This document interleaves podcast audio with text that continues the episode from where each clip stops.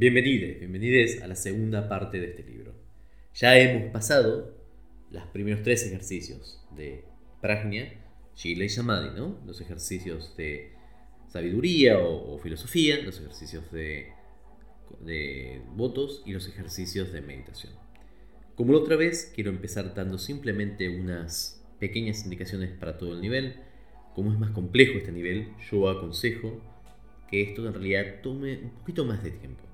Que esto a nivel sea principalmente un mes de práctica. No más ni menos que eso. No es necesario tenerlo tanto tiempo, pero está bueno darse un poquito más de espacio en estas prácticas en sí. Y especialmente en los conceptos, porque hoy vamos a hablar de la parte de prajna, como siempre empezamos, el marco conceptual, y un tema de prajna que es súper complejo, que es la vacuidad. ¿Qué es la vacuidad? Muchas veces, por lo menos a mí me pasó cuando comencé, el budismo nombra la palabra, el budismo mahayana especialmente nombra la palabra la vacuidad. Y la vacuidad es en realidad algo que está ya desde el primer budismo. Es una cuestión que se llama interdependencia. Pratitya Samutpada en Pali y en sánscrito. Lo que sucede es que es lo que le permite al Buda iluminarse. Nosotros habíamos hablado antes que el Buda descubre los cuatro sellos, ¿se acuerdan?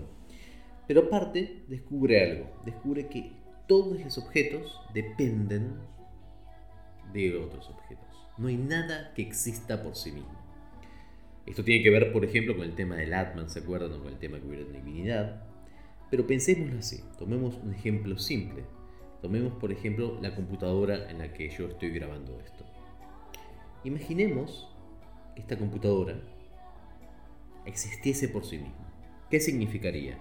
Debería haber aparecido como un objeto único y sin ninguna relación frente a mí en algún momento.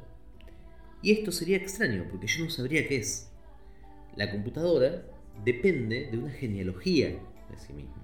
Depende de modelos anteriores, depende, esta es una computadora, una laptop, depende del concepto del laptop. Que haya computadoras que puedan ser llevadas, algunas en las faldas, otras quizás no, otras quizás van directamente en el suelo o van en lo que se llaman racks, grandes conjuntos de computadoras. Y así vamos para atrás hacia ENIAC, la primera computadora grande de 1948. Y podemos seguir yendo para atrás hasta Charles Babbage, la máquina de diferencias que generó los primeros pasos y la santa honoraria y patrona de todo, todo emprendimiento informático, Lady Ada Byron, hija de Lord Byron y quizás una de las figuras más interesantes del siglo XIX. Pero esa es solamente la computadora. El lenguaje que yo utilizo para grabar esto, español, también tiene su propia historia. El español, esta vulgata del latín mezclada con árabe, ¿no? No hubiera existido si no hubiera existido el árabe, no hubiera existido si no hubiera existido el latín, pero aparte tiene también que ver con los usos y costumbres del Río de la Plata, donde yo nací y crecí. Entonces hay múltiples factores. Yo mismo, en realidad, no hubiera existido, por ejemplo, sin mis padres.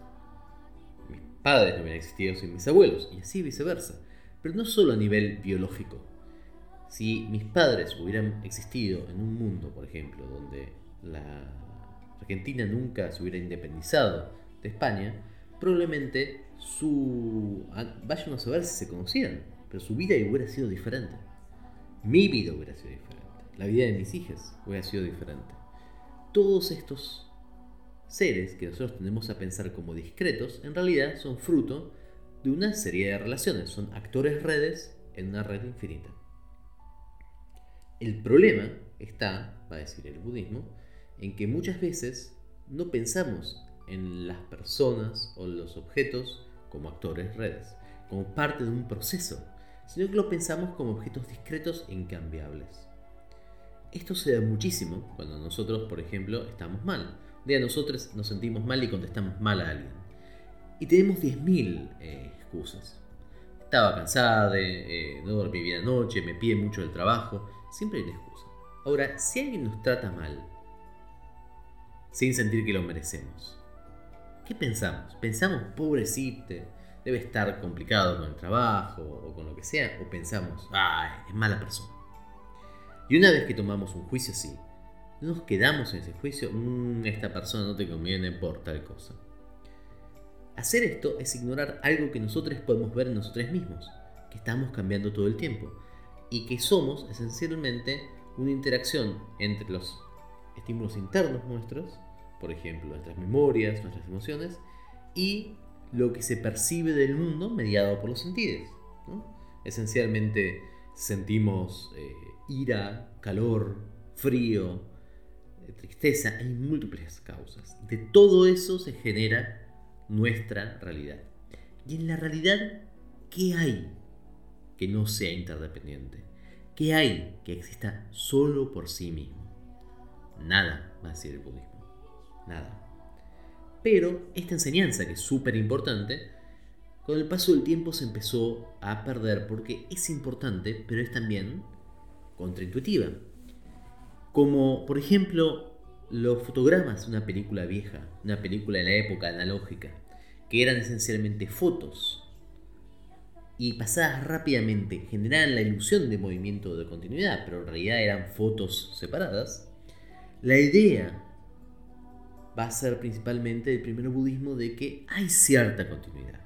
Hay una escuela, interesantemente, en la escuela Sarvastivada, que va a hablar justamente de esto, de como fotogramas de experiencia.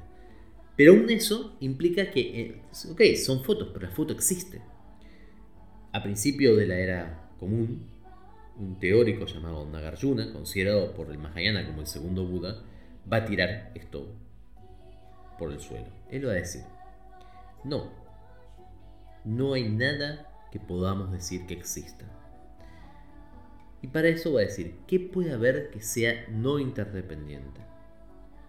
Llega a la conclusión que no hay nada que sea interdependiente. perdón, que no sea interdependiente. Y él llama esto, le hace un rebranding. Le dice, lo podría llamar Pratya Samutpada, pero lo voy a llamar Sunyata, la vacuidad. ¿Y de qué son vacuos los fenómenos? De una existencia inherente o una existencia por sí misma.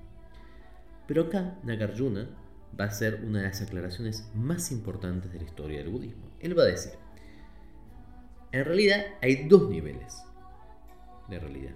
Está el nivel último, la verdad última, que es que todos los fenómenos son bajos.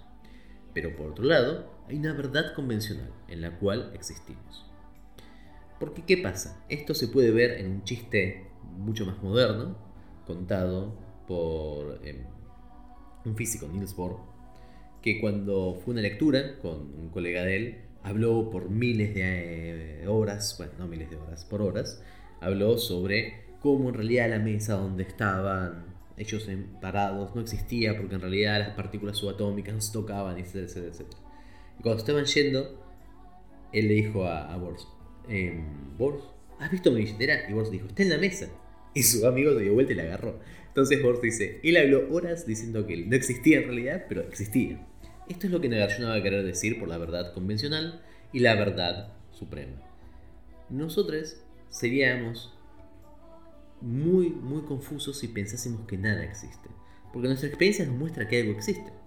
Por otro lado, si nosotros pensamos que lo que existe existe de forma unívoca, de forma discreta, por su propio lado y no es interdependiente, también estaría mal. Entonces, lo que va a decir Nagarjuna es, en realidad, el punto está en la forma en que se existe. Y para eso lo va a decir, la verdad suprema y la verdad convencional es no dual. ¿Qué significa que sea no dual? Significa que no es que es una verdad y otra no, no es que la verdad suprema existe y estamos confundidos con la verdad eh, convencional, sino que ambas dos son parte también del mismo continuo, porque lo que él dice, aún la palabra verdad suprema es interdependiente.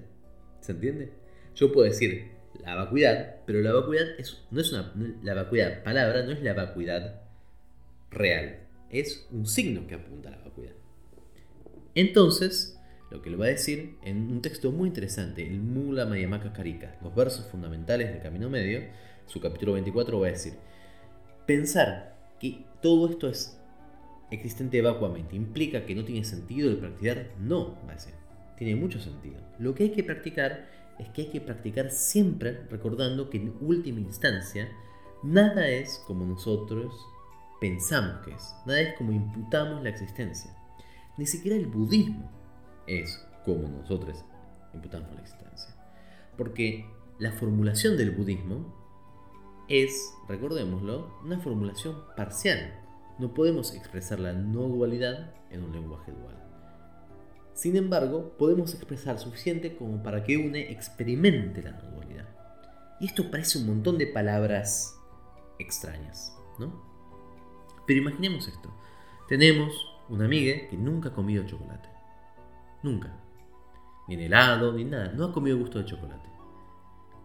¿Cómo podemos nosotros, explicándole, solamente explicándole, darle una idea del gusto de chocolate? Bueno, es muy difícil. Podemos decir, bueno, es algo dulce, pero puede ser amargo, pero puede ser salado, pero puede ser mezclado con leche, pero no es tan dulce como el dulce de leche. Hay múltiples formas de aproximarse. Lo que va a decir Nagarjuna es, recordemos que la mejor forma es dar una cierta receta para que la persona haga un chocolate y lo pruebe. El problema está en pensar que esa receta es la única receta del chocolate, cuando chocolate puede ser un montón de cosas. Entonces, nosotros podemos transmitir una receta de chocolate. Está buenísimo. Simplemente no pensemos que esa receta de chocolate es igual a todo el chocolate del cosmos o que todo el chocolate es así. Manteniendo esta idea de que las cosas existen, pero no de la manera que nosotros pensamos que existen, es como tenemos que practicar. Con cierta desconfianza, pero no negándolas. En el budismo se hablan generalmente de las dos caídas. La caída del nihilismo, pensar que nada tiene sentido, que nada existe, y la caída del eternalismo, que todo existe y es así como parece. Entre el medio de esas dos cosas está el camino al budismo. Como diría Nagarjuna, el camino fundamental, que es el camino del medio, el camino del Buda Dharma. Con lo cual, lo que les pido es, quédense pensando un poco esto de la vacuidad. Quédense pensando un poco cuando nosotros pensamos que las cosas existen y cómo existen. E intentemos preguntarnos, ¿cuál es la genealogía de las cosas? ¿De qué forma son interdependientes? Investiguémoslo simplemente en este mes que vamos a pasar en el nivel 2, no intentando llegar a una conclusión fija, sino simplemente viendo qué pasa cuando nosotros mantenemos esta consulta en nuestra mente. Muchas gracias y nos vemos en el próximo capítulo.